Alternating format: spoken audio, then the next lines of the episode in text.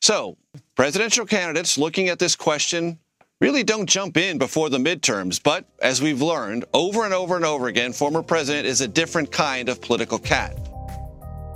Das war die Stimme von CBS Red and Blue Anchorman Major Garrett, der sich mit der Frage beschäftigt, ob sich Donald Trump wieder einmal zu einer seiner als erratisch bekannten Aktionen hinreißen lässt.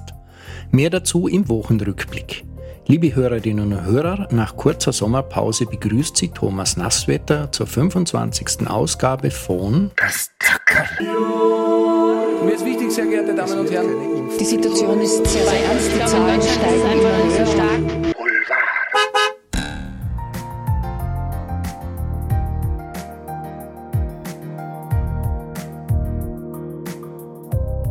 Normalerweise kickt der 19-jährige Romeo, Sohn von Fußballlegende David Beckham, Fußbälle. Und zwar als Rechtsaußen im Nachwuchsteam von Inter Miami CF2 in Florida. Das Team wurde übrigens vom Vater David mitbegründet. Nun soll der englische Fußballer angeblich seine Beziehung mit dem ebenfalls 19-jährigen Model Mia Regan gekickt haben. Vom Liebessaus will Daily Mail erfahren haben. Anonyme Quellen sollen dem Medium bestätigt haben, dass Romeos Arbeit der Liebe im Weg stand. Romeo Beckham verbringt viel Zeit in Florida, um Fußball zu spielen, und Mia Regan modelt vornehmlich in London, gerne auch für Romeos Mama, Ex-Spice Girl, Victoria Beckham. Im Grunde hat die Fernbeziehung in ihrem jungen Alter ihren Tribut gefordert, wird ein vermeintlicher Insider zitiert. Sie würden sich jedoch nach wie vor mögen. Auf dem Instagram-Profil von Romeo ist mittlerweile nichts mehr zu sehen von seinem schönen Model. Dort hat er zuvor regelmäßig Pärchenschnappschüsse geteilt, die nun nicht mehr auffindbar sind und augenscheinlich gelöscht wurden. Das fiel natürlich den Fans auf, die in den Kommentaren direkt über eine Trennung spekulierten. Erst im Mai feierte das vermeintliche Ex-Paar sein dreijähriges Beziehungsjubiläum. Was auf eine harmonische Trennung hindeutet, Romeo gab Mias letzten Posting vom vorigen Freitag ein Like.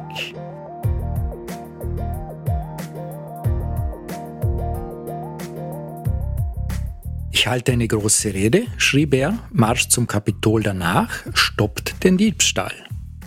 Donald Trump hat diesen Tweet freigegeben, er wurde jedoch nie gesendet, um den Sturm so spontan wie möglich aussehen zu lassen. Eigentlich war es gesetzt, dass Trump 2024 erneut für die Republikanische Partei zur Präsidentenwahl antreten wird. Doch Enthüllungen wie diese lassen selbst seine Parteifreunde daran zweifeln, ob er der Richtige ist. Trump macht das sichtlich nervös. Gegenüber CNN gaben seine Verbündeten jüngst zu, dass die Zeugenaussagen vor dem Kongressausschuss für den Ex-Präsidenten bisher schädlicher gewesen seien als vermutet. Trump scheint das ähnlich zu sehen. Wie die New York Times und CNN in der vergangenen Woche berichteten, hat Trump angesichts dieses Drucks gegenüber seinen Beratern den Willen geäußert, seine Kandidatur für das Jahr 2024 jetzt schon bekannt zu geben. Der Ex-Präsident wolle Feuer mit Feuer bekämpfen, hieß es. Er glaube, dadurch die Ermittlungen als politisch motiviert diskreditieren zu können. Auch von einer anderen Seite gerät Trump in Bedrängnis. Schon jetzt laufen sich mehrere Politiker warm, denen Ambitionen für die Präsidentschaftskandidatur nachgesagt werden. Als aussichtsreichste Alternative zu Trump gilt der Gouverneur von Florida, Ron DeSantis. Sein Bundesstaat ist als Swing State äußerst wichtig bei der Präsidentenwahl. Unter republikanischen Wählern sagen Umfragen ein Kopf-an-Kopf-Rennen mit Donald Trump voraus.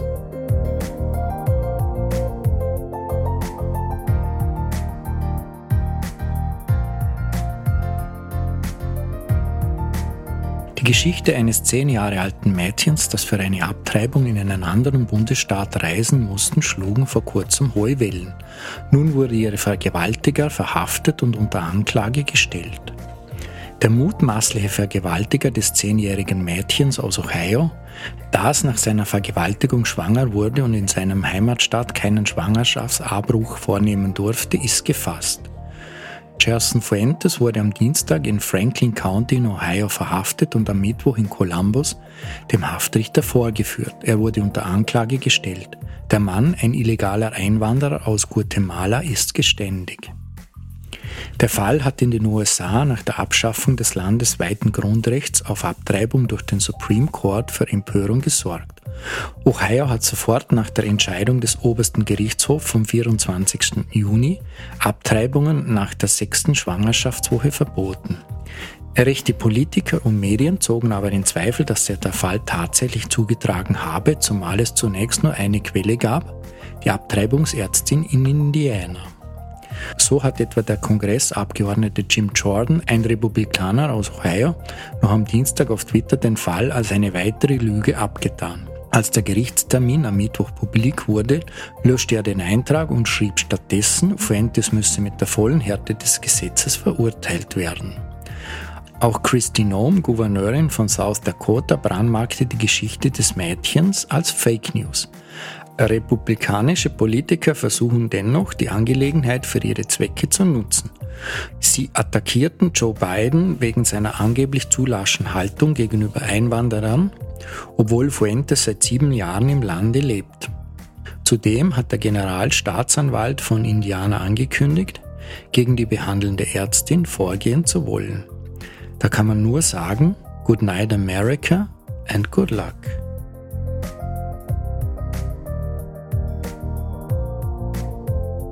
Tratsch und Klatsch. Tratsch und Klatsch. Mit Benedikt Fast. Klatsch und Tratsch diese Woche ist Bundeskanzler Karl Nehammer. Vergangene Woche hat er ja mit seinem Alkohol- oder Psychopharmaka-Saga am ÖVP-Tirol-Parteitag für gehörig Wirbel gesorgt. Nehammer hatte damals angesichts der steigenden Inflation gesagt, ich zitiere, wenn wir jetzt so weitermachen, gibt es für euch nur zwei Entscheidungen nachher. Alkohol oder Psychopharmaka. Mittlerweile wurde sein launiger Sager, O-Ton Laura Sachslehner, bereits im russischen Staatsfernsehen ausgestrahlt. Auch im serbischen TV soll der skurrile Auftritt ausgestrahlt worden sein. Die missglückte Pointe, die sogar vom Blatter-Nachfolger Toni Matle kritisiert wurde, scheint dem Bundeskanzler allerdings gut zu gefallen. Den Witz, Anführungszeichen, soll er bereits beim ÖVP-Parteitag in Niederösterreich im April gemacht haben. Wohl auch ein Grund, dass er sich dafür nicht entschuldigen wird.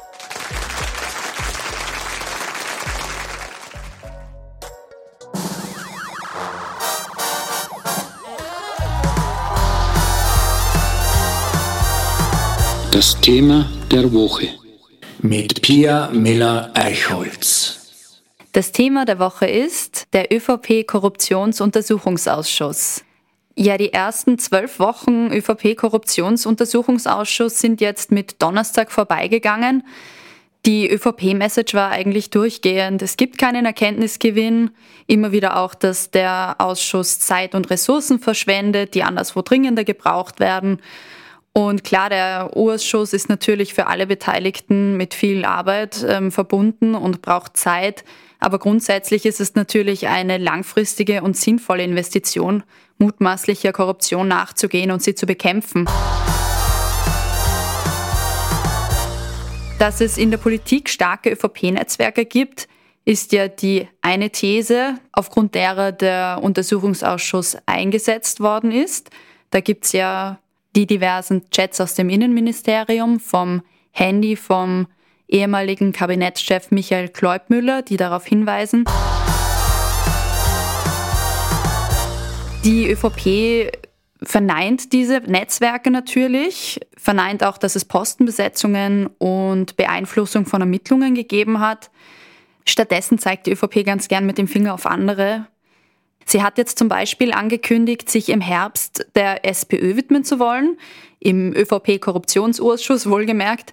Also die Argumentation, inwiefern das dann vom Untersuchungsgegenstand gedeckt sein soll, wie man das im Jargon so schön sagt, die dürfte sehr spannend werden.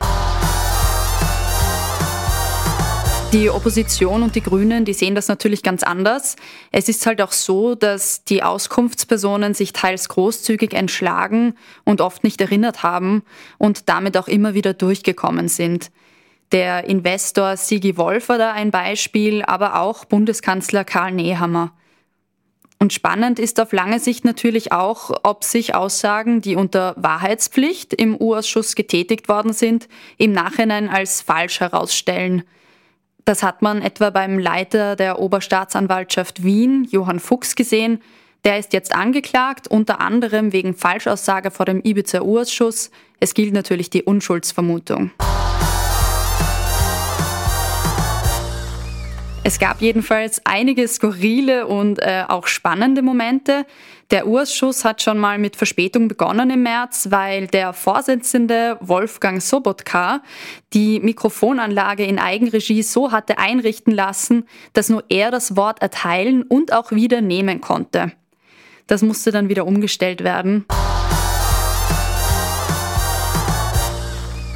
Als skurril kann man die Befragung von Kurzzeit-Innenminister Eckhard Ratz bezeichnen. Der war für 13 Tage Innenminister, nachdem wegen der Ibiza-Affäre die türkisblaue Regierung geplatzt war. Der ist extrem charismatisch und hat Witze gerissen, dass der ganze Saal gelacht hat. Man darf dabei natürlich auch immer nicht vergessen, worum es geht. Aber es war trotzdem eine ganz willkommene Abwechslung auf eine Art, auch wenn er so schnell und ausschweifend geantwortet hat, dass es sehr anstrengend war, ihm zu folgen. Gerald Fleischmann, der sich für Ex-Kanzler Sebastian Kurz um die Message Control gekümmert hat, kam mit ÖVP-Anwalt Klaus Eineter, dem Sohn des Anwaltsduos Eineter und Eineter. Der war seine Vertrauensperson und Vertrauenspersonen im Urschuss sind dazu da, Auskunftspersonen bei ihrer Aussage zu beraten. Sie dürfen sich also nicht eigenständig an die Auskunftsperson wenden oder sie in ihrer Antwort beeinflussen. Und es ist wohl der Eindruck entstanden, dass einer da genau das getan hat. Darum haben die Fraktionen ihn dann hinausgeworfen. Ja, der Urschuss geht wieder los am 6. September und es sind insgesamt zehn Wochen geplant, bis einschließlich 7. Dezember. Einige, die wiederholt abgesagt haben oder einfach nicht gekommen sind, sollen dann endlich befragt werden. Noch ist nicht fix, wer wann kommt. Da wird noch verhandelt. Auf der Ladungsliste steht jedenfalls wieder Ex-ÖBAG-Chef Thomas Schmidt. Der lebt mittlerweile im Ausland. Der Urschuss hat jetzt die Polizei beauftragt, ihn bis zum nächstmöglichen Befragungstermin in Österreich festzuhalten und dann vorzuführen. Diese polizeiliche Vorführung ist neben einer Beugestrafe für Auskunftspersonen die schärfere Sanktionsmöglichkeit des Urschusses, aber die greift halt auch nur auf österreichischem Staatsgebiet. Sprich, wenn Thomas Schmidt nach Österreich einreist und das der Polizei bekannt wird, muss sie ihn jetzt festhalten bis zum nächstmöglichen Befragungstermin.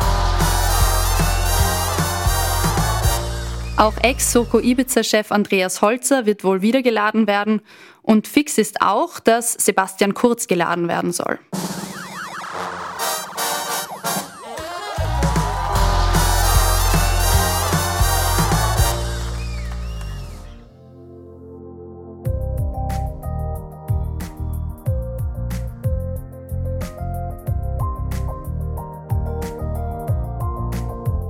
Mir im Studio sitzt nun Stefanie Marek, unsere Journalistin für den Bereich Leben. Und sie ist Teil eines neuen Projekts, mit dem wir nächste Woche starten. Liebe Steffi, erzähl uns bitte was dazu. Ja, genau. Also ich bin nicht nur Chronik-Leben-Journalistin bei Zack Zack, sondern ich bin auch Teil einer Rechercheplattform einer journalistischen, die ich mitgegründet habe. Die heißt Inspektorin Grün. Und wir haben uns auf Greenwashing spezialisiert und ähm, machen Unternehmensrecherchen ähm, und auch Recherchen zum Thema Nachhaltigkeit, Klima, Umwelt.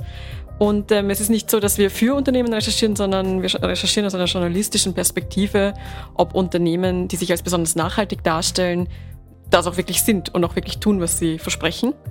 Und wir haben jetzt in Kooperation mit Zack Zack ein neues Videoprojekt gestartet namens Inspektorin Grün ermittelt.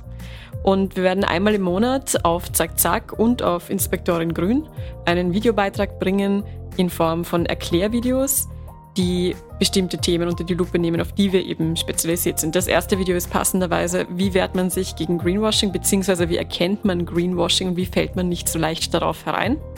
Und ähm, das ist uns ganz wichtig, dass es einen, ja, einen konstruktiven Ansatz hat, weil wir ja die Leute nicht unbedingt schockieren wollen, sondern eigentlich wollen wir den Menschen helfen, durch mehr Informationen bessere Entscheidungen zu treffen oder sich nicht anlügen zu lassen. Und wer steckt hinter Inspektorin Grün? Hinter Inspektorin Grün stecken einige junge JournalistInnen, so wie ich. Ich habe das gemeinsam mit ähm, KollegInnen in meiner Journalismusausbildung gegründet. Wir machen das jetzt seit einem Jahr, wir haben Jubiläum. Und wir sind in alle Bundesländer verteilt. Also es gibt ein paar in Wien, ein paar in Salzburg, Tirol, in Graz. Und ähm, wir treffen uns jede Woche online, weil das sonst auch ein zu weiter Weg wäre und arbeiten im Hintergrund konstant an Recherchen, die auch ein bisschen zeitaufwendiger sind. Also wir, wir hetzen da nicht. Im Mittelpunkt dieser Recherchen stehen da dann immer Unternehmen. Stimmt es? Nicht immer. Also wir haben zwei verschiedene Formate. Das eine sind die Nachhaltigkeitschecks. Da geht es um spezifische Unternehmen und ihre spezifischen Produkte. Dann haben wir noch ein anderes Format, das sind die sogenannten Hintergrundberichte. Also wir haben zum Beispiel begonnen mit einer Recherche zu, dem, zu der österreichischen Eistierfirma Hakuma. Da hat uns vor allem interessiert, dass Hakuma sagt, sie sind CO2-neutral.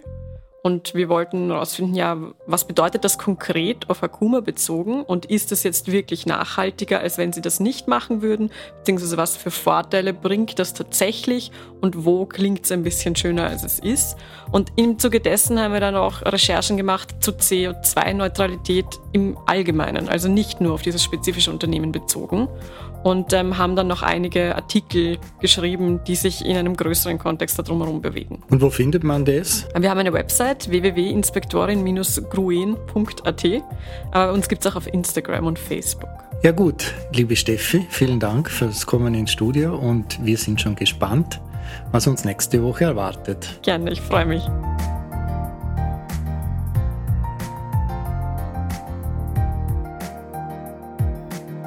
Das, meine Damen und Herren, war die 25. Ausgabe unseres Polit-Boulevard-Magazins Das Zackerl. Ich wünsche Ihnen eine gute Woche, machen Sie es gut und bleiben Sie uns gewogen. Das Zackerl. Mir ist wichtig, sehr geehrte Damen und Herren. Die Situation ist sehr, sehr ernst. Die Zahlen steigen immer höher.